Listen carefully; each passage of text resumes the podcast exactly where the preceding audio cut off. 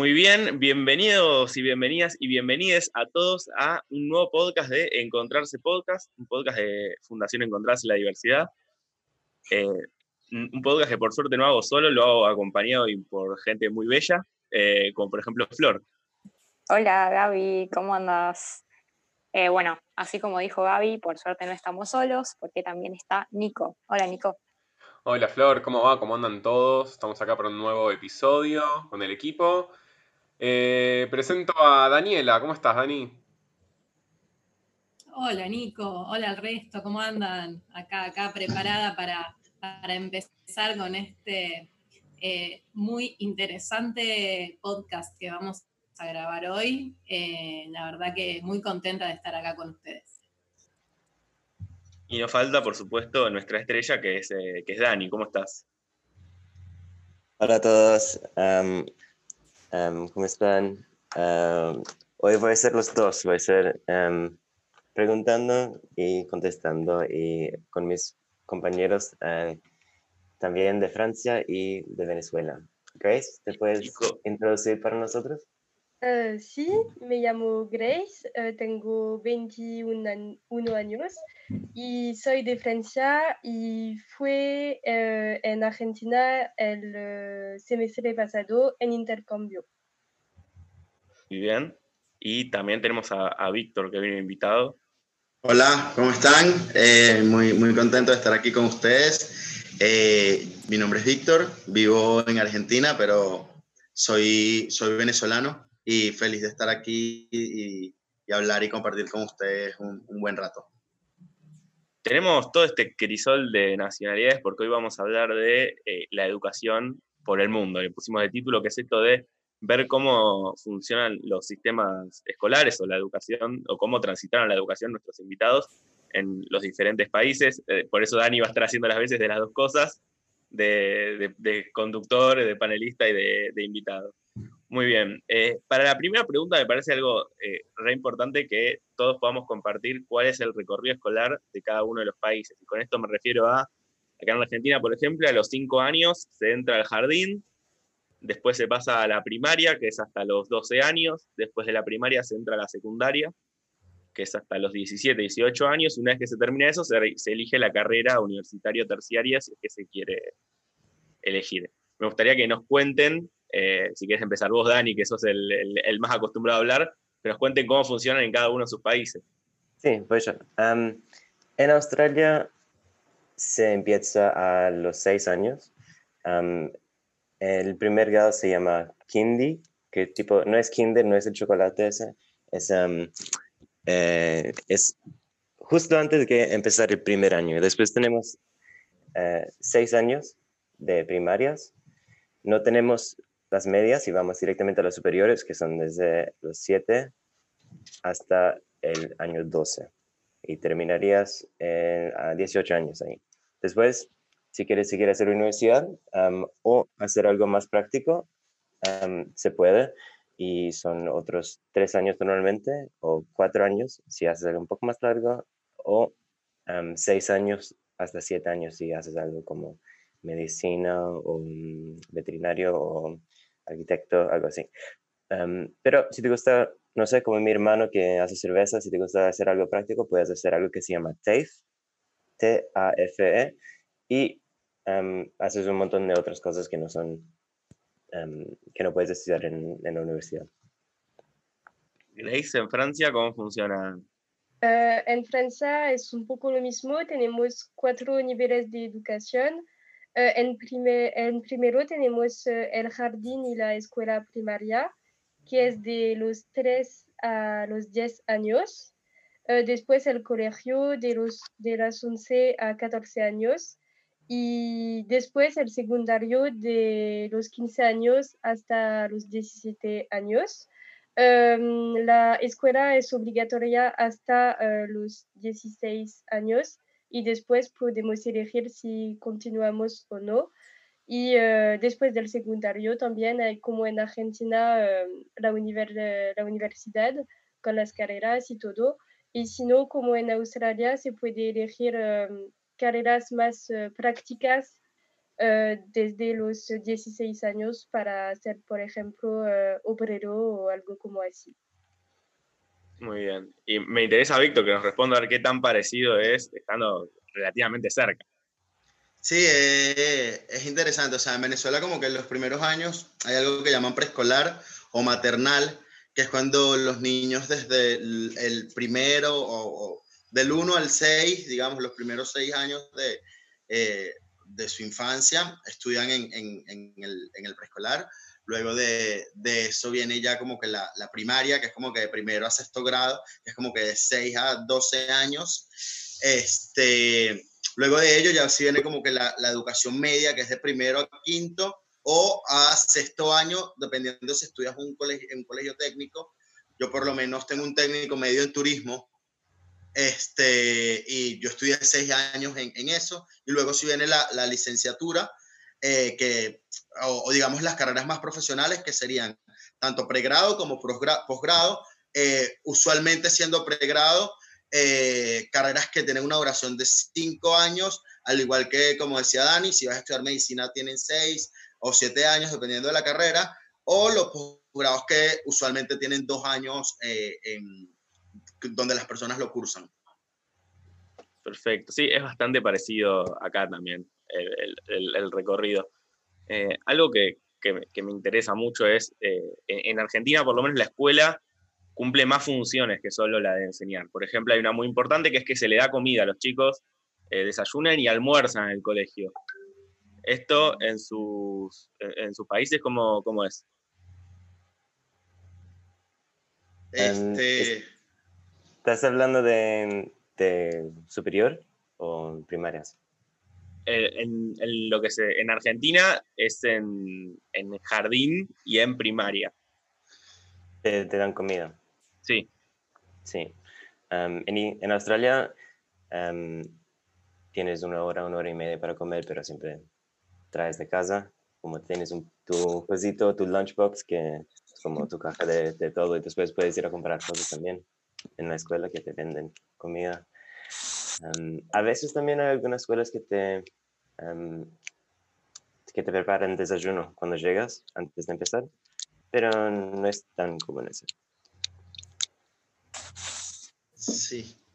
En Venezuela, en Venezuela es, interesante porque mm, bajo un contexto como el que está Venezuela es difícil como que no es como que sacar una cosa y, meterla en otro porque Venezuela actualmente vive un contexto muy complicado entonces eh, hay una brecha muy desproporcional entre la educación pública y la educación privada no entonces por un tiempo la educación pública digamos proporcionaba muchísimo eh, alimentos a, a, las personas de, de que estudiaban digamos de más bajos recursos y las personas de educación privada, si digamos, llevaban su comida desde su casa. Eh, sin embargo, ha habido un, tema alimenticio bastante marcado en Venezuela que ha hecho que esto haya mermado. Eso con, con respecto al, al, tema de la alimentación.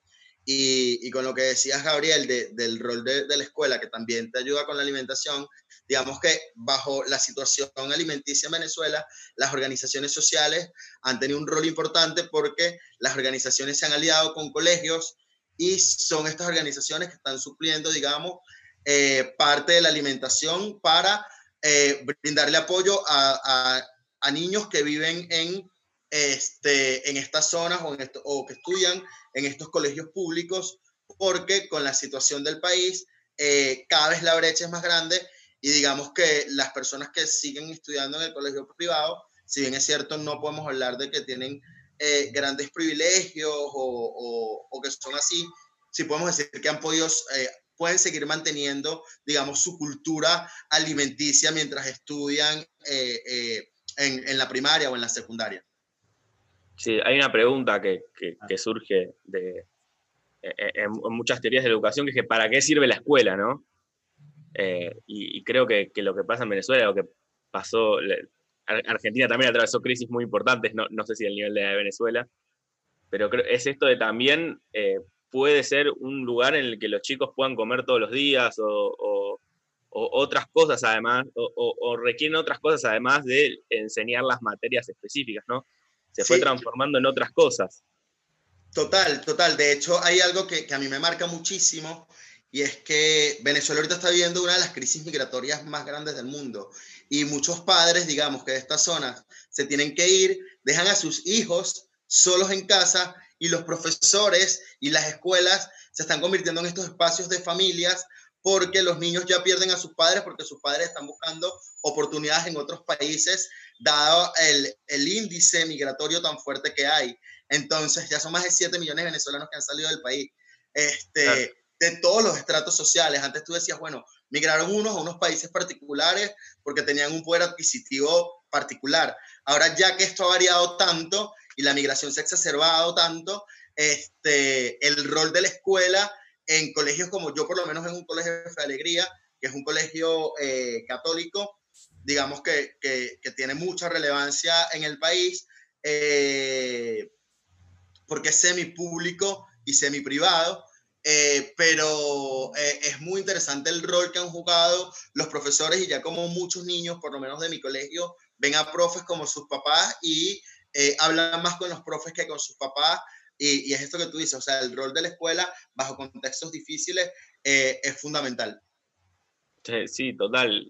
para esos chicos lo que debe significar el, el, docente debe ser algo, algo increíble. Y la, y, la pregunta es también es si, si, si esos docentes están capacitados para ejercer esos roles, si, si, si ganan como para el esfuerzo que están haciendo y si estudiaron como para eh, poder ejercer esos roles, ¿no? Es como toda una pregunta y, toda una problemática súper gigante. Eh, e, es, es, un tema de que seguramente nos vamos a meter un poquito más adelante, pero ahora quiero que Grace me, nos conteste la pregunta anterior, la de, cómo, cómo, funciona el tema este de comer en la escuela, si, si en Francia también es así, si no. Eh, comer en la escuela en Francia es más una cuestión de, no sé cómo explicar, pero si tú vives cerca de la escuela, vas a comer en tu casa y si vives más afuera, como 5 kilómetros, algo así, eh, vas a comer en la escuela. es, todo, el mundo puede comer en la escuela, pero hay que pagar y es, funciona como un restaurante, un restaurante, un comedor y se, se llama restaurante escolar. Y sí, es realmente un tema de si tú vives cerca, eh, no vas a comer porque hay que pagar, pero si vives más, uh, más, más lejos de la escuela, vas a comer eh, en la escuela porque es, una, es más práctico. Y todos tienen que pagar, incluso los, que, los chicos que no pueden pagarse la comida, también tienen que pagar para comer. Sí, sí, sí, tienen que pagar. Todo el mundo tiene que pagar el mismo precio. Pero no es, no es tan caro, es menos caro que si comes, por ejemplo, en el restaurante o en la calle o algo así. Claro. Y esto funciona desde el primer nivel de que vos dijiste, desde los cinco años ya tienen la posibilidad de... Y, y, antes de los cinco años, ¿tienen algún tipo de guardería o funciona algo para que los padres puedan en eh, Francia la, escuela comen, empiece a las tres años, los tres años. Muy, muy, eh, somos muy pequeños cuando empezamos la escuela. Y sí, antes hay una sistema, un sistema de, para cuidar a los niños, pero no es público. Son como, eh, como edificios para los, los bebés y, todo, pero el sistema escolar empieza a las, a las 3 y es eh, a partir de los tres años que los niños son, eh, eh, son cuidados por el sistema público. Del tema de que en Argentina la escuela también cumple la función de dar de comer, y yo me acordaba cuando yo iba que nadie comía en la escuela. Yo no sé si es que ahora eso cambió o es que estamos hablando por ahí de sistema público y sistema privado o que en Buenos Aires, yo soy de La Plata, en La Plata funciona de una manera y en Buenos Aires funciona de otra. Me quedé ahí un poco perdida con eso porque digo, estoy en el mismo país que Gaby y no tengo ese registro. Bueno, eh, sí.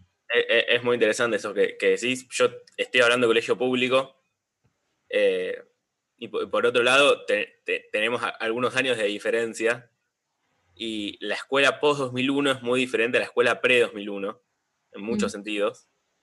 Eh, y hoy en día hay una enorme cantidad de chicos que van al colegio a comer y que quizás su única comida de, eh, del día es la del colegio. De hecho, cuando pasó todo este problema de, la cuarentena, una de las cosas por las que no se quería cerrar el colegio era por eso, porque no se quería prohibir o, cancelar la comida que, era la que, podía dar el colegio. ¿No?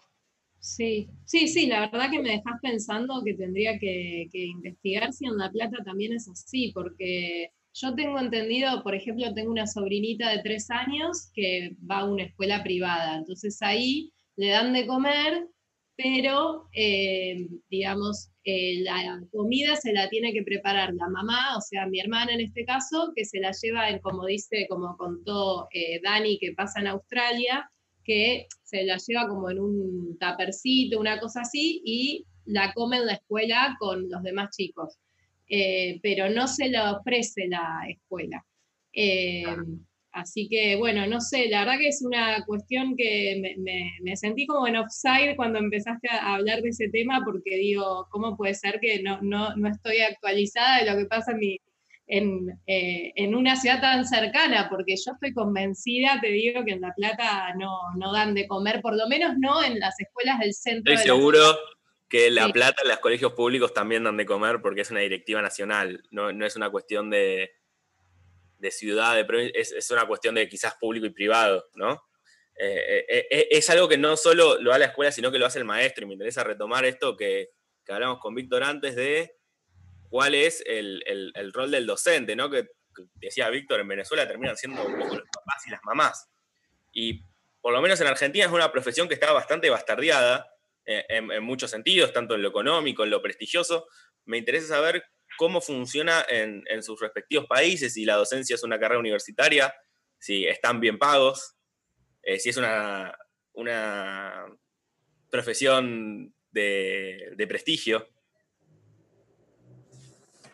No sé, Dani, contar, por ejemplo, de Australia. En Australia hacen 65 mil dólares al año como salario, que sería tipo 3, millones argentinos. Y es, es un poco más que el, que el salario mediano, pero en casi, casi cualquier otra, otra profesión puedes hacer más, más dinero que eso y, no diría que es un, una profesión de, de, prestigio, para nada. Algo, algo normal, dale, ok, mm, normal. Claro. Mm, en Francia es un poco lo mismo, no es tan prestigioso y también los, eh, los ingresos son, em, son bajos, son un poco más alto que el salario mínimo, pero no tanto. Ok. ¿Y en Venezuela cómo funciona? Este, en Venezuela estuve justo antes de, de, aquí viendo, eh, confirmando la, el, el monto. 6 eh, dólares el mes. Este, el año pueden ser menos de 100 dólares, eh, eh, que es lo que oscila el sueldo mínimo, es lo que cobra un profesor. Así que de ahí podemos sacar miles de conclusiones por lo cual se ha visto tan vulnerada la, la, carrera, no por un tema de, de méritos, ok, ok, yo sí creo que, que es reconocido, pero bueno, antes de ser profesor me meto a, antes de ser maestro estudio qué, porque no es rentable, eh, porque no lo es.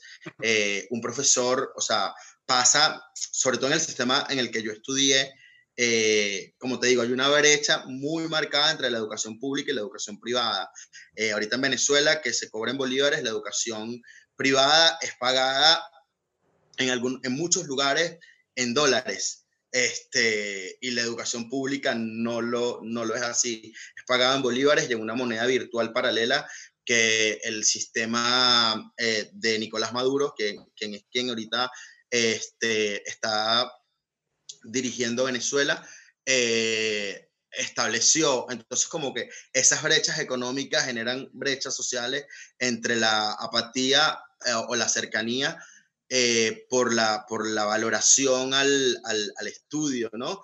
en este sentido, este, hay profesores, que era lo que les quería comentar, hay profesores que, bueno, tienen que dar, o sea, yo tuve un profesor de matemática que me daba matemática, inglés, y era mi profesor guía y era mi tutor de la tesis, que era de turismo, este, porque el profesor tiene que dar varias materias por dos cosas, ¿no? La escasez de profesores y porque te tienes que reinventar para que no sean 6 dólares, sino que, bueno, sean 12 al final de mes, que al final, este, también tampoco te alcanza, ¿no? Eh, pero ojo, o sea, estamos hablando de un contexto absolutamente complejo que rompe con el status quo de lo que es un sistema medianamente normal, eh, porque ya aquí opinando un poco, eh, yo soy de los que creo que el elemento, la educación como un elemento de base para el crecimiento de cualquier persona es fundamental y que en muchos países del mundo está muy mal pagado y que, y que, que esté un poco menos el sueldo mínimo tampoco es rentable porque no es reconocer, pero bueno, en Venezuela está exacerbadamente dramático el caso del sistema educativo, porque además el Estado eh, liderado o, o Maduro, cuando lideró el Estado, también penetró directamente eh, en el sistema educativo por temas ideológicos, eh, por temas, em, sí, por temas particularmente ideológicos, se metió en el contenido académico y eso también mermó mucho el sistema eh, educativo y por eso no es rentable que las personas vean la educación como un valor fundamental o estudiar o ser docentes. No, ya lo hago como que, bueno, sé de esto y doy clases porque sé de esto, pero no estudio la carrera, que eso como que varía. Víctor, aprovechando que sacaste este tema de los valores del sistema educativo, eh, yo tengo una pregunta bastante concreta que es, eh, vieron que últimamente se está hablando mucho más de todo este tema del acoso escolar, eh, escuchar a los estudiantes, qué les pasa, qué lugar tienen, si pueden participar, si no. Y les quería preguntar cómo se manejan este tipo de temas en, sus países. El tema de, bueno, el acoso escolar, que sabemos que es un problema que trasciende cualquier nacionalidad, y también esto sobre qué lugar se le da a los estudiantes dentro del sistema educativo. El que quiera empezar. ¿Empieza ya? Mm. ¿O crees? Como quieran, dale, empieza. Em, pues, lo que puedo decir es que em, en Francia, antes de la universidad, eh, los estudiantes, los alumnos no son muy escuchados, si puedo decir así. Eh, en el secundario hay eh, un organismo en cada liceo que se llama um, Consejo de la Vida Estudiantil, pero es un organismo que no tiene tanto poder, es solo un poco um, para la imagen, para mostrar que pueden hacer participar los estudiantes, pero la verdad es que no tienen mucho poder en las decisiones uh, de, los establecimientos, sí. Uh, pero después en la universidad hay uh, mucho, hay como creo uno, uno o dos sindicatos estudiantiles y se ve que participan muchos, mucho más en los debates y quizás tienen um, tienen mucho que decir y participan mucho más. Y puedo hablar, no sé si conocen de Mayo 68 en Francia. Sí, sí, sí, Y creo que en Francia tenemos un poco esta cultura de que si la juventud eh, participa puede tener un verdadero peso, pero es más para los estudiantes durante la, la, universidad y todo, pero antes no, no tanto. Dani, ¿nos querés decir cómo es por allá? Sí. con el acoso escolar, em, quizás en, en, las secundarias, las primarias, no, no, no se habla mucho, no, no, no, no estoy al tanto de, de qué pasa y, no hicieron como grandes investigaciones de, gobierno en, eso, entonces no, no, me parece que sea un, un, problema que obviamente seguro que, que, pasa, pero no pienso que es un problema, problema que se investigó, personas hablan mucho, pero en la universidad sí, en la cosa escolar, recién hicieron una enorme investigación nacional de todas las universidades en Australia y ah, se llama Change the Course, como cambiar el, trayecto, porque había uno en cinco cada cinco personas que han, sufrido de eso.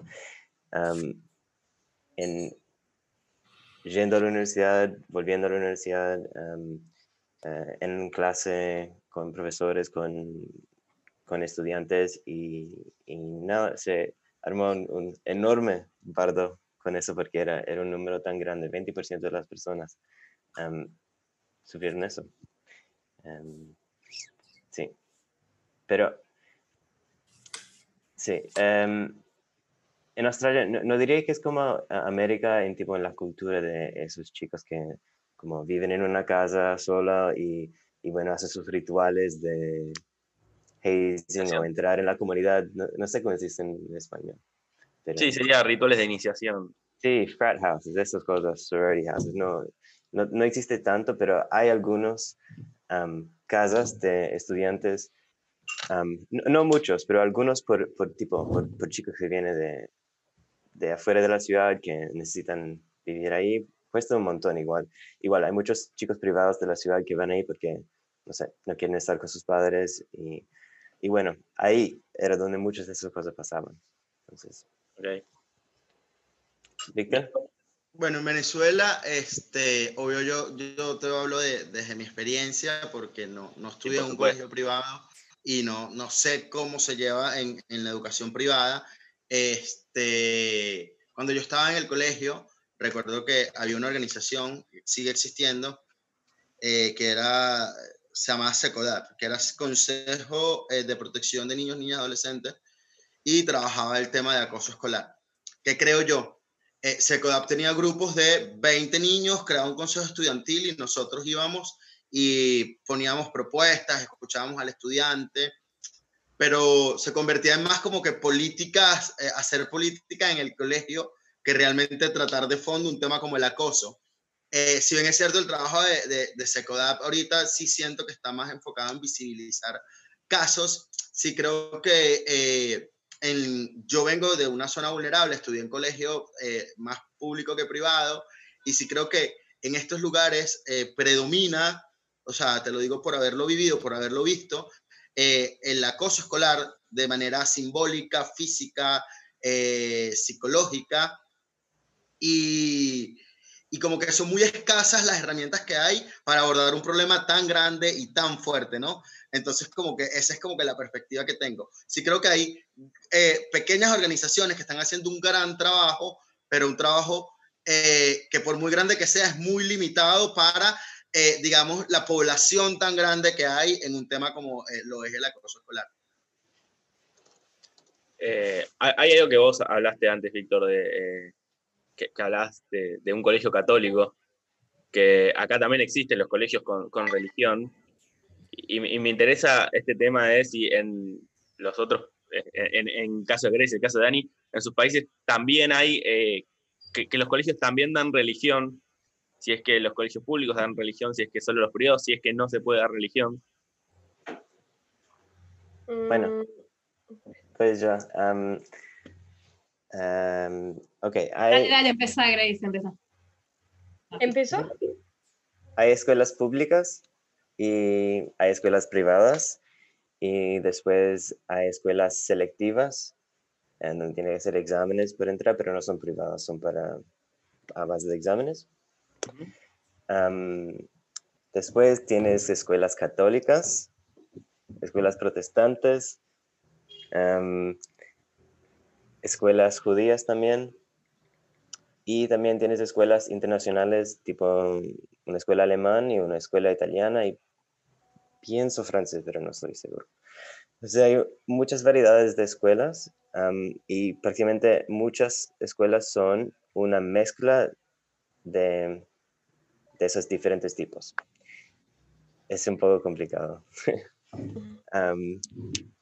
si vas a una escuela pública, tendría en, tendría que ser ah, secular, entonces no, no hay religión, eh, no te hablan de religión nunca. Bueno,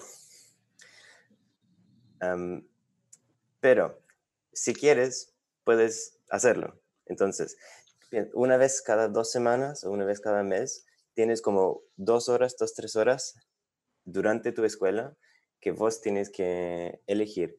Ok, voy a hacer la religión judía, voy a ir a, a hacer religión eh, católica o protestante, o me siento en clase y hago nada. Y eso, bueno, era un gran problema porque ¿qué hacían los chicos que am, no eran religiosos?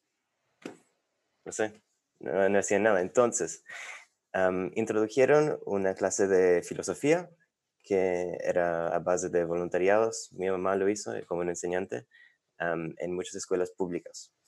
Eso, e- esa opción, y, y bueno, sigue, pero no es tan común porque obviamente es a base de, eh, de voluntariados y hay solo padres que, que, que hacen eso. Entonces, si, si no hay un padre que, que quiera hacerlo, bueno, no pasa y, y ¿qué hacen esos chicos? Y, y si yo soy, de, por ejemplo, judío, ¿puedo ir a la clase de catolicismo, por ejemplo? Sí, ¿Existe eso sí. de poder ir a la clase de la religión que yo quiera? sí, obvio. Sí, sí. Pasa que una vez que elegiste una, te tenés que quedar en esa, ¿o no? No, porque ah, ¿No? todos los años cambia, todos los años puedes Ah. como elegir de nuevo. em, por eso, es una parte, es, es formal, pero es un poco informal. Am, puedes cambiar cuando quieres, puedes ir, puedes no ir. am, porque, ¿qué hacen los chicos que, que no tienen religión? Se van a ir a sentarse, entonces muchas veces no van nomás. Pero, sí. Claro. ¿Y esto Ah. desde qué edad funciona en Australia, Dani? Am, cuando vas a los, los superiores, a la superior, Ah, sí. En Antes de eso, no. hay nada de religión. Nunca. Claro. Sí, sí, pero obvio, hay- también hay, hay primarias que, que son religiosas, sí, si quieres ir a hacer eso. Claro, pero en la pública no. No. Claro. O si Y- quieres am, hacer, am, por ejemplo, hay un, un colegio que se llama Masada y muchas otras que son, que son judíos y solo judíos.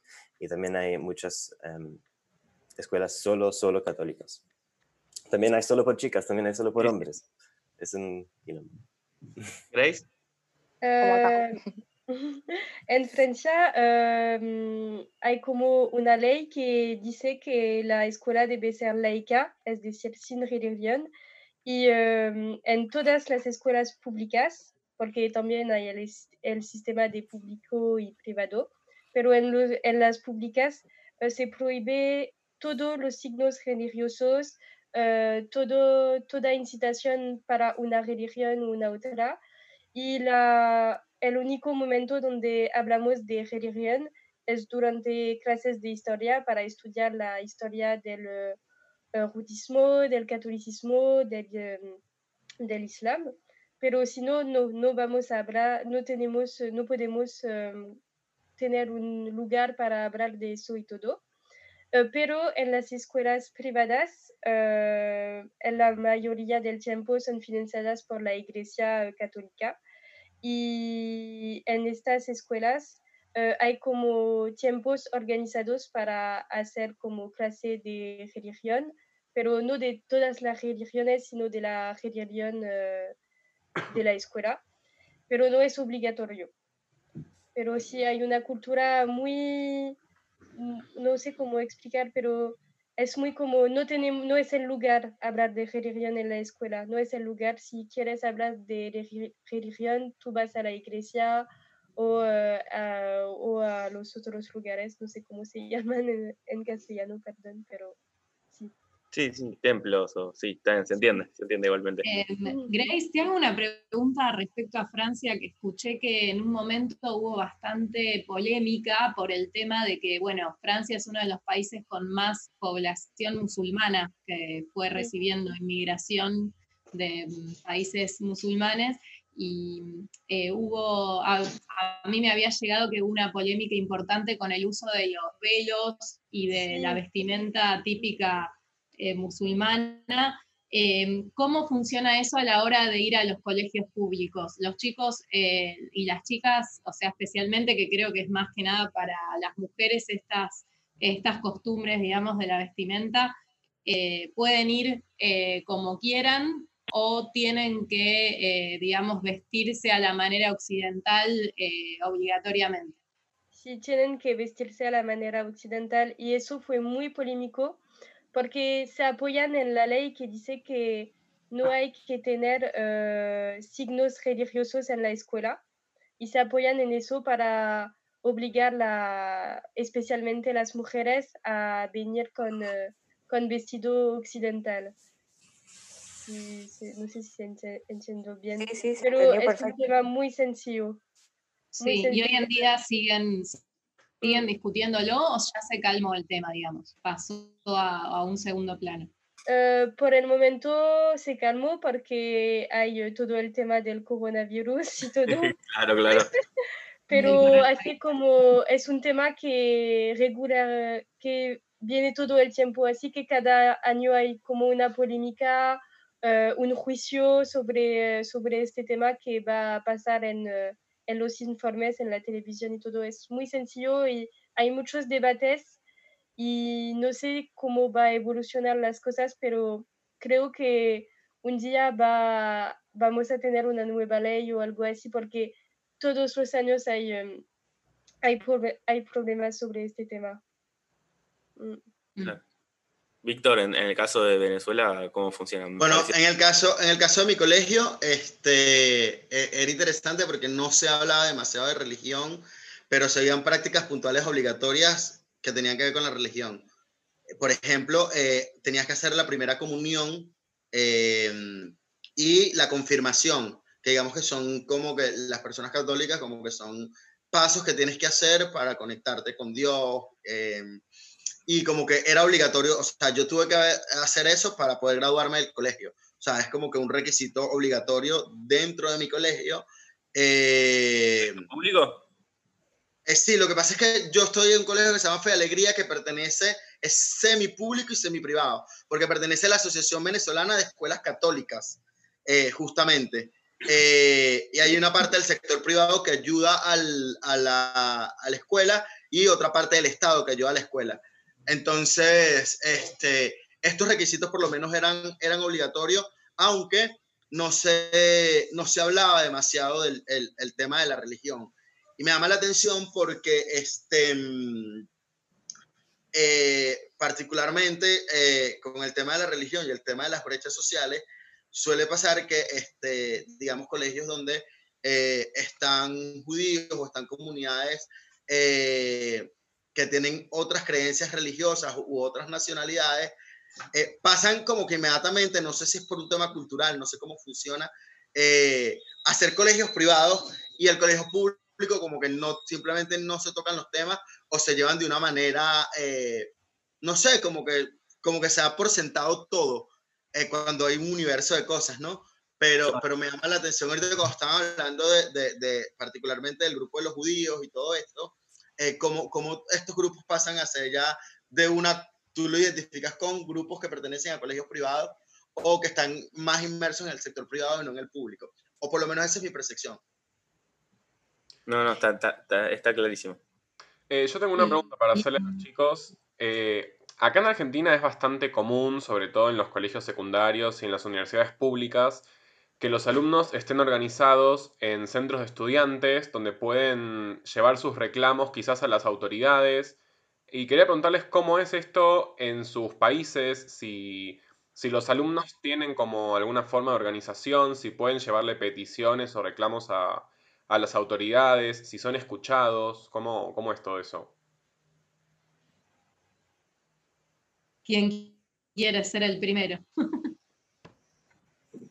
Lo que yo puedo decir es que en Francia tenemos mucho la cultura de la manifestación en, la, en las calles, así que para impactar los estudiantes utilizan el medio de manifestar en las calles para hacer eh, reivindicaciones, pero de lo que vi cuando fui en la Universidad de Quilmes fue que hay como muchos, un poco de partidos estudiantil, si puedo decir algo así, y en Francia es más como, no es como eso, es más como toda la gente va a tener reivindicaciones, eh, una reivindicación y se van a manifestar en las calles a, a cerrar eh, los, eh, los edificios y si van a manifestar no van a hacer como peticiones o algo así porque no funciona en Francia. Es realmente eh, cuando se enfrentan directamente a las autoridades, al gobierno manifestando que las cosas pueden cambiar. Dani. tenemos cero, cero, cero cultura de manifestación y nos gusta mucho que ponen la ley y, hacemos lo que dicen, porque tampoco en la universidad, eh, tampoco en la universidad hacemos manifestaciones. Cuando hacemos manifestaciones son como, no sé, dos personas. Eh, no sé. Em, pero, nunca tienen eh, algún momento de sentirse disconformes con algo. sí, sí, sí, pero no tan conforme para ir, ir afuera y manifestar. Em, em, en las escuelas, obviamente tenemos como los representantes de la escuela, los, los, y son elegidos por toda la escuela y como los capos y eh, no sé, si no sé si los capos, sí. las autoridades. Sí, pero de escuela, los estudiantes que son elegidos como los... Ah, los, los líderes. Sí, los líderes, los dos líderes, una chica y una chica, después hay como su grupo de, de estudiantes también que les, les, ayuda, que son elegidos también. Pero no, nada más organizamos cosas de escuela y, no, afuera de la escuela no, no, no somos muy fuertes. Víctor.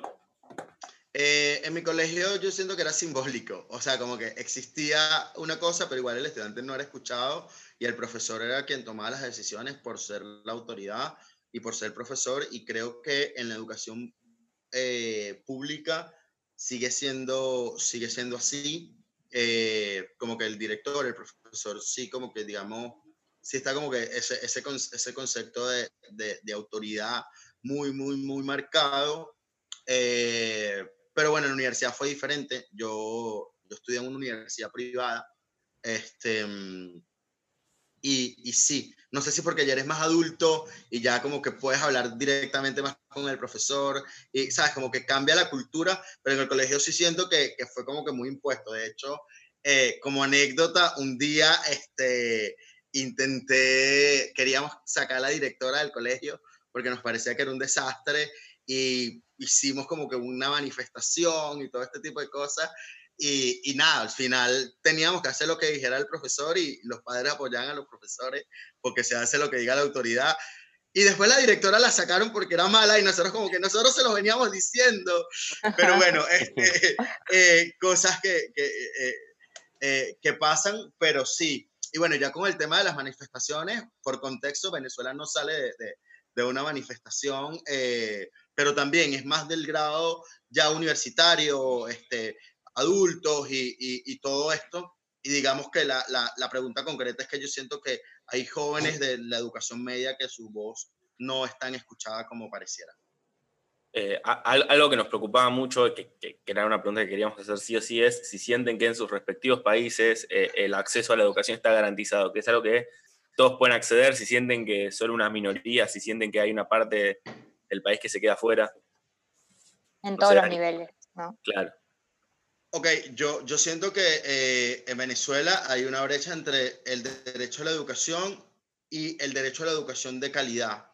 Eh, y las dos están fracturadas, ¿no? Este, el primero, el derecho a, a la educación, obviamente cuando los problemas eh, trascienden de que tú estudies o se puede al caso de que, bueno, voy a la escuela porque me dan comida, pero bueno, ahora no hay comida, entonces no voy a la escuela, entonces se permea directamente eh, tu, tu, derecho a la, a la educación. Este, eh, por un lado, hablando, digamos, concretamente en, el sistema eh, educativo público, o, bueno, tengo que ir a trabajar porque tengo que hacer esto, entonces, digamos que hay un contexto que no te permite que tu derecho a la educación el Estado lo garantice. Y lo otro es que ya hablando de cuando el Estado intenta dar una garantía de educación, la educación está, y lo digo con toda la propiedad, este, está directamente adoctrinada por el Estado, por contenidos eh, por los canales del Estado, por lo menos ahorita con la pandemia eh, que estamos viviendo, no hay acceso a Internet y lo están poniendo solamente por el canal estatal, profesores que dan clases generales a una hora eh, por el canal oficial del Estado, a jóvenes de muchas edades de diferentes cosas, un profesor, te sientas y ves eso que te está diciendo, cuya formación por muchas personas ha sido, digamos, juzgada eh, por decirlo de alguna manera. Entonces, como que eh, en Venezuela no hay, no hay acceso a la educación por una parte y quienes tienen el exceso de educación, eh, por lo menos en el sector público, no tienen acceso a la educación, a, a la educación de calidad. sin embargo, la educación privada, por, por, ponerlo, por eso te digo, o sea, como que son diferentes caminos, la educación privada, en este caso, como que se ha visto afectada porque hay una migración exacerbada de grandes profesores y como que, bueno, ahora no salen, pero digamos, pueden tener mayor acceso porque tienen un mayor poder adquisitivo. Y, es así, o sea, como que, bueno, tengo mayor garantía porque eh, puedo pagar la universidad o porque, bueno, mi papá hace el esfuerzo inimaginable de pagarme la universidad, pero las brechas de precio también son absurdas, es lo que te digo, o sea, en un lugar se cobra en dólares y en otro lugar se cobra en bolívares y en donde cobran 100 dólares, en otro pagan mil dólares, o sea, donde un profesor cobra 100 dólares, el otro más bien sale mil dólares la mensualidad del alumno. Eh, hablando ya del sistema universitario, ¿no? Entonces como que las brechas son muy, muy, muy, muy marcadas. Entonces yo te dijera, bueno, mira, la educación eh, por responsabilidad del gobierno de Nicolás Maduro este, ha estado fracturada en todos los sentidos. O eh, sea que, Víctor, disculpa, vos notás un, que hubo un cambio importante desde que empezó a gobernar Maduro o incluso, no sé, te pregunto, eh, ya antes con Chávez, de lo que era históricamente, digamos, Venezuela, ¿se puede hacer un, como un quiebre ahí o cómo, cómo lo ves a ese tema? Claro, hay muchos, hay muchos elementos que yo no, o sea, que yo no soy la persona apropiada para decirlos, pero por ejemplo te, digo uno, bueno, mira, cuando hay una migración eh, por las políticas de Estado eh, mal implementadas y empiezan a migrar fuga de cerebros, por decirlo de alguna manera, a otros países, ya baja el nivel educativo. Ya, ya ahí de entrada baja el nivel educativo. Cuando la economía se destroza, este, baja el nivel educativo. Eh, cuando un niño eh, por el sistema alimenticio no está comiendo bien, no va al colegio o se te desmaya en clases, porque es la realidad, lo que pasa en muchos colegios en Venezuela, se va destrozando. Entonces al final, yo sí te dijera, mira, en los últimos años, eh, con el gobierno de Maduro, sí, en efecto, está muchísimo peor, pero es que es una crisis que es la consecuencia de las políticas de Chávez implementadas. Entonces yo te voy a decir, mira, el sistema de Chávez desde el 99, particularmente ya desde el 2003, 2005 hasta ahorita, se ha convertido en un desastre que ha permeado o ha eh, dañado directamente el sistema educativo venezolano en todos los sentidos. Entonces, este, yo te digo que los dos son responsables y de hecho el mayor responsable para mí es, el difunto Chávez. Eh, eh, en Francia, Grace, ¿cómo, ¿cómo, es esto del acceso a la educación? Creo que en Francia tenemos mucha suerte porque todo, todo el mundo tiene el derecho de ir a la escuela y es gratuito. Es decir, que de los tres años hasta los 18 años no, no vamos a pagar nada para estudiar. Y después, si queremos ir a la universidad, también es muy barato, es como 180 euros si, si tus padres tienen un buen, un buen salario y si tienes como becas porque tus padres ganan, eh, no ganan tanto dinero, vas a pagar como 80 euros, lo que es nada para nosotros, es muy poco. Así que tenemos mucha suerte a este nivel que todo puede tener, todo el mundo puede tener eh, una educación eh, gratuita. ¿Y en Australia?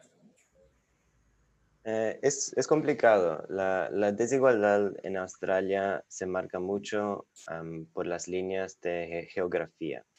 Entonces, con una población súper urbanizada, tipo 86% de la población nacional vive en las ciudades. ¿Qué pasa con los 15% que viven en las regiones? Bueno, ellos también tienen derecho a la educación en Australia y bueno, tienen escuelas, escuelas públicas, pero no hay muchas personas que quieren vivir en, en el desierto, prácticamente porque el, centro de Australia es desierto. Y entonces, ¿quién, quién va? Los, no van los, los, los profesores mejores, no hay tantas oportunidades como hay en, en las ciudades. bueno, también tenemos desigualdad de nuestros pueblos originarios. Ellos tienen un 80% de, de, literatura, pienso que se dice. ¿Es así? Eh, alfabetización. Eso, alfabetización. Alfabetismo, gran pregunta. Alfabetismo, sí. Ojalá no haya quedado mal. sí, y, y, y bueno, no indígenas uh, tienen un 95% o, o, más, no, no, sé exactamente, pero hay, hay, una diferencia y es una diferencia marcada. cuando vas en las ciudades donde la mayoría de las personas viven, también depende dónde vives. si vives en un barrio no tan, no tan caro, no tienes la misma oportunidad de, de escuelas, eh, no, es, no es decir que, que, es un barrio pobre, pero es solo, no, es, no tienen las mismas oportunidades que otras, otras partes de la, de la ciudad. Hay, hay becas por chicos indígenas en las escuelas privadas, porque supuestamente las eh, escuelas privadas en Australia serían las mejores, pero en realidad tienen la misma calidad de educación que las públicas. Pero hay esas becas en las escuelas ah, privadas. Em, ¿Y esto se refleja también, eh, se continúa a nivel universitario? O sea, esta brecha social, digamos, que vos encontrás entre ciudad y, digamos, zonas más rurales, eh, después eso tiene como una repercusión, una consecuencia en que llega menos gente de esas zonas a la universidad. Eh, ¿Cómo lo ves?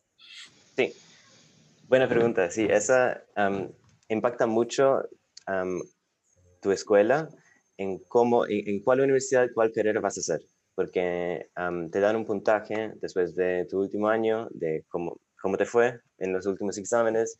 Y bueno, ese puntaje te da acceso a las carreras universitarias. Entonces, si, si fuiste a una escuela en Sydney, en el norte, que es barrio como más, más rico, pública, privada, lo que sea, igual si haces mal, todo, todas las otras personas te van a ayudar a, hacer, a darte un puntaje más grande. Si fuiste, si fuiste el mejor chico en una escuela rural o un barrio de Sydney que, que no es tan caro, tu escuela no te va a ayudar y te va a tirar abajo de, de eso como es una curva. El, promedio funciona como de, escuela o de grado, ¿no? Funciona de esa manera, no es eh, solo tu desempeño como alumno. Es como cuenta el, desempeño de todos. Sí, el desempeño de todos tiene impacto en, tu puntaje. Entonces, sí, es, posible, pero es, es, bastante, es mucho más difícil. Entonces, eh, por eso bueno, ¿quién, por ejemplo, ¿quién, ¿quién, vive en las zonas más caras de, de Sydney o de Melbourne. Viven las personas que, que, tienen dinero. Bueno, si no tienes dinero para pagar una casa en esas zonas, bueno, tienes que irte a otro. Por eso es, es geográfico. No es... Um, sí. Sí, de, de, alguna manera el sistema estaría armado como para que se reproduzca el status quo, ¿no? Como que siempre continúe que si venís de una familia obrera, probablemente vos te quedes en ese tipo de trabajo y el que viene de una familia de profesionales continúe en esa línea de, poder seguir estudiando en la universidad. Como que no hay mucha movilidad, da la sensación, ¿no? Sí, la sensación, igual como la mayoría de las personas viven en las ciudades y la mayoría de las personas tienen un acceso a la educación súper bueno. y hasta las públicas son súper buenas y, no tienes que ir a una, una pública para tener una buena educación. Entonces, Sí, obviamente vas a vivir en Sydney, pero vas a vivir súper afuera, como en el Gran Buenos Aires. Em, pero hoy, será mejor que vivir muy, muy, muy lejos de la ciudad. Voy a, perdón, no, termina Dani. Sí, bueno, con las universidades, las universidades son públicas, hay 43 universidades y 40 son públicas, 3 son ah, privadas y ni, ni sé qué son sus nombres, que no son importantes. Cualquier persona puede ir a la universidad y te paga la universidad, y te paga la universidad el gobierno. solo cuando puedes, cuando, solo cuando puedes y haces como mucho dinero y tienes un salario bueno, bueno, lo pagas. Pero si no, lo, lo pagas después de haber terminado tu carrera, quizás. Sí, quizás 10 años, 20 años, 50 años después. Perfecto. Eh, eh, yo quería hacer una última pregunta, por lo menos de mi parte, para ir cerrando. Hablamos de eh, el acceso a la alfabetización, que es muy importante, pero sobre todo en este contexto es muy importante el acceso a la, a la alfabetización digital, al tener internet, al tener computadora. por ejemplo, acá en Argentina hace poco salió un decreto que es obligatorio que el gobierno les dé computadoras e internet a los chicos, porque es la manera que tienen de educarse ahora cómo funciona el acceso a Internet a las computadoras en sus respectivos países. No sé quién quiere empezar. Si yo, Dale. Si yo porque el discurso no va a ser muy diferente al, que, al que he venido dando eh, por, la situación del país. Obviamente, eh, desastroso. El gobierno de Chávez en un momento intentó otorgar eh, computadoras en, en, algunos colegios públicos en, en Venezuela. Eh, pero digamos que son políticas que luego se convierten en negocios eh, y en mafias internas, entonces como que bueno, eran por temas de votos, por temas de partidos políticos, entonces como que siempre se va, se va cerrando se va cerrando la brecha en ese sentido, ¿no? Entonces, bueno, son los accesos y las posibilidades depende mucho del poder adquisitivo que, que tengas, porque quizás eh, quien tiene un poder adquisitivo más alto se puede reinventar con otro medio para tener internet. Hay un punto de, de Venezuela, los afecta a todos, que es que, bueno, los últimos años hemos estado viendo apagones nacionales por mucho tiempo y bueno, ahí sí como que sí no tienes acceso a nada, pero hay otras cosas donde sí, o sea, eh, muchas personas que compran cosas afuera y las traen al país o se mueve mucho el dólar, pero digamos que eh, es una población, una población particular y quizás este, con lo que hablamos del derecho a la alfabetización eh, y ahora la alfabetización eh, digital, todo se ve permeado por las brechas sociales. y con la pregunta que hacía Dani ahorita, este, yo recuerdo que cuando yo entré a la universidad, yo, yo siempre tuve beca 100%, yo nunca pude pagar la universidad privada, y eso es algo que le agradezco muchísimo a mi universidad, porque además fue una educación increíble, pero yo sentía que yo tenía que estudiar el triple de lo que estudiaban mis compañeros, porque la educación pública que yo había recibido, este, no era la misma educación que ellos habían recibido. O sea, lo que ellos duraban leyéndose un libro en un primer momento, yo me lo tenía que leer, leer y volver a leer y como que sentía que al principio, al principio me costaba muchísimo más captar las cosas y, y claro, o sea, hay un tema de alimentación, de formación, eh, de acceso a oportunidades que, que, que, es generado por estas brechas sociales que van directamente atentadas contra la, la, la educación. Grace. Mm, en Francia creo que otra vez tenemos mucha, mucha suerte porque creo que además del, de que todo el mundo uh, tiene acceso a esta alfabetización, también tenemos un muy buen acceso a los recursos que son Internet, las computadoras, los celulares y todo. Y es muy raro las familias que no tienen de todo una computadora. Uh, y en este caso creo que todo, todos los años, uh, en general en los, uh, los, colegios, las escuelas y todo, tenemos que, que completar un formulario explicando si tenemos o no una computadora y todo, o internet y la gente que no tiene van a tener el apoyo de, eh, del colegio o del liceo para que, que los alumnos puedan tener eh, una computadora, un acceso a una computadora eh, en la escuela. Pero es súper raro, es como, no sé, en, todas mis clases no encontré a, a, nada que no tenía una computadora. Claro. Y vos fuiste a escuela pública, ¿verdad? Sí, sí, sí. Todo el tiempo en la pública. Pero sí es súper, súper raro. Tenemos mucha suerte para eso. Mm.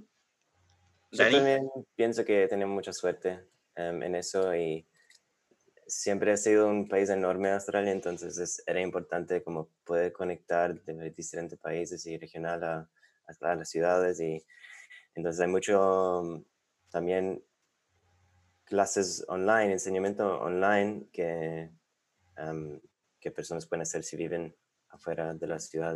Sí, pienso, sí. Pero otra cosa, para volver a, la otra pregunta rápidamente. en Australia sigue hoy en día ese debate de el público y el privado. Y porque imagina eso, hay, hay el gobierno que paga una cuota por cada estudiante en Australia, que sería como, decimos que son 10 mil dólares cada año por cada estudiante.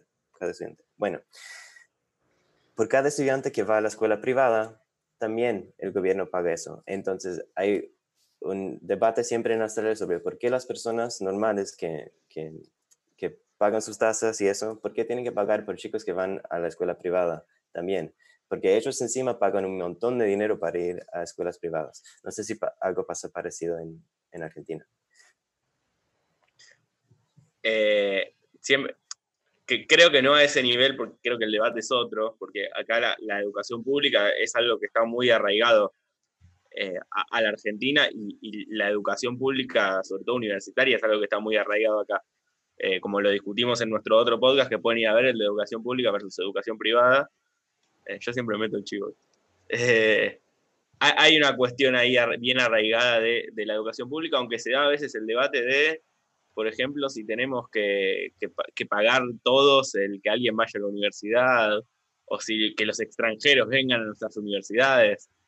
E, esos son los, debates que me parece que se dan en Argentina. Eh, no sé si alguien tiene eh, ganas de hacer alguna otra pregunta.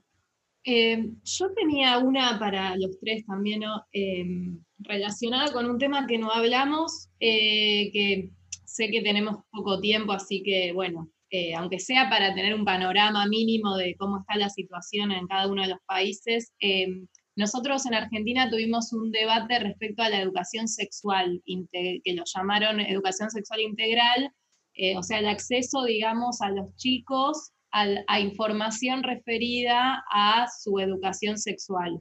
Allá en... Perdón, Daniel, pero, con educación sexual no solo hablamos de eh, reproducción, sino hablamos también de género, de sexualidad en sus diferentes entendimientos de cuidarse uno mismo, de cuidar al otro. Aclaro porque eh, supongo que no todos los países eh, significa lo mismo. Gracias, Gaby. Em, no sé si más o menos entendieron por dónde va la pregunta, si hubo también debates en los últimos años, si hubo cambios relacionados con eso en cada uno de los países. Eh, el que quiera empezar. Sí, voy yo, voy yo. Bueno, te cuento algo que me parece chistoso a mí, pero ok, en, las primarias empieza el, el esto, uh, ¿cómo, dijiste vos? Eh, educación, sexual. Sí, en las primarias empieza la educación sexual y es una jirafa enorme que viene en un carro para el camping tipo, que viene a la escuela y, y, bueno, pone el carro en el medio de la escuela y está ahí por dos semanas y, bueno, todos los días se va una, una clase diferente y aprendan diferentes cosas, como no fumar, ah, no tomar drogas, diferentes cosas del cuerpo, pero empieza ahí con una jirafa que viene en las primarias. Después, en la secundaria, sí, bueno, hay, hay, clases de educación física y eso, y bueno, a veces cuando no pienso que están tan como formal, pero, pero hay también en los superiores. O sea, pará, dijiste jirafa literalmente. O sea, viene alguien disfrazado de jirafa. Sí, sí, es un hombre disfrazado de jirafa. Y bueno, yo soy enseñante ahora en, en, Australia también. Y, bueno, cuando iba a las escuelas, algunas veces estaba la jirafa, algunas veces no, como sigue siendo. como Yo tuve eso cuando era un niño y ellos también ahora. ¿Y lo recordás como que te sirvió de algo? ¿Era, eh, ¿Sentís que aprendiste con esa propuesta, digamos? Sí, es un, es un chiste entre, entre todos, porque todos pasaron por lo mismo que una jirafa gigante se fue a su escuela a explicarle todas esas cosas. Así que... Ok. Grace. Euh, sí, eh, perdón. Eh, en, em, en Francia creo que la educación sexual em, es solo para los temas de cómo nos reproducimos y, y aprender eh, cómo es el cuerpo, pero no, por el momento no hay una, una, una real clase sobre el tema del género o las otras cosas. Es solo algo muy científico y no hay la dimensión del cuidado del otro, de respetar a la diferencia y creo que es algo que se puede trabajar y hay asociaciones y grupos que intentan eh, poner el debate em, en, eh, en, el Parlamento para que en las escuelas eh, podamos tener algo como así, algo como entender que no hay solamente una, que sí que salir un poco de una visión heterosexual, si puedo decir algo así, para, mm, para ir más a, a abrirse a, a, la realidad de, del mundo, que es que hay una diversidad de relaciones, de que no es solo el femenino, el uh, femenino y el masculino, que hay personas que piensan, um, que, no piensan de manera binaria y espero que que vamos a, en el futuro, uh, poner, uh, que vamos a, ¿cómo decirlo? Um, como puede, poder hablar en clase de, todos estos temas y no uh, enfocarse solamente en, la, en, el, en el tema científico o solo la prevención, la prevención para las enfermedades sexuales y todo eso. Y realmente hablar para el cuidado del otro y, y abrirse a todo, todos los tipos de relaciones. Gracias. Eh, Víctor, ¿qué Este- está pasando en Venezuela con eso? Eh, en Venezuela yo, yo, al igual que creéis, creo que no, no, no son temas muy tocados, eh, más allá de las enfermedades de transmisión sexual. O sea, creo que, que eso es eh, el límite. Eh, recuerdo una vez en el colegio fue un grupo, nos dieron un par de condones y se fueron y, o sea, como que cuídense, este, pero, como que, pero como que es muy, es muy limitado eh, el tema eh, el tema a tratarlo a, a profundidad, siento que la, las discusiones son, siguen siendo otras. Eh, eh, bueno, sí, claramente. En, en, nuestro caso, por más de que esté la ley, no siempre se aplica. Esperemos que en algún momento pueda aplicarse y que todos ten, puedan concretar el derecho que, que, es una ley. Les queríamos agradecer a los tres por haber venido, por más de que Dani ya está siempre acá obligado, igual por compartir la anécdota de la jirafa que me parece hermosa. Ahí también nos pasó la foto de la jirafa. La verdad que es un recuerdo hermoso que me llevo a este podcast. Eh, saludarlos, decirles por favor, Nico, que pases las redes sociales con las que pueden comunicarnos. Sí, nos pueden seguir en las redes. Estamos en Facebook, que es Encontrarse en la Diversidad, Instagram y Twitter, arroba Encontrarse, página web en ladiversidad.org.ar y el mail info arroba en ladiversidad.org.ar. Hasta la próxima. Hasta luego. Gracias. Gracias a ustedes. Gracias.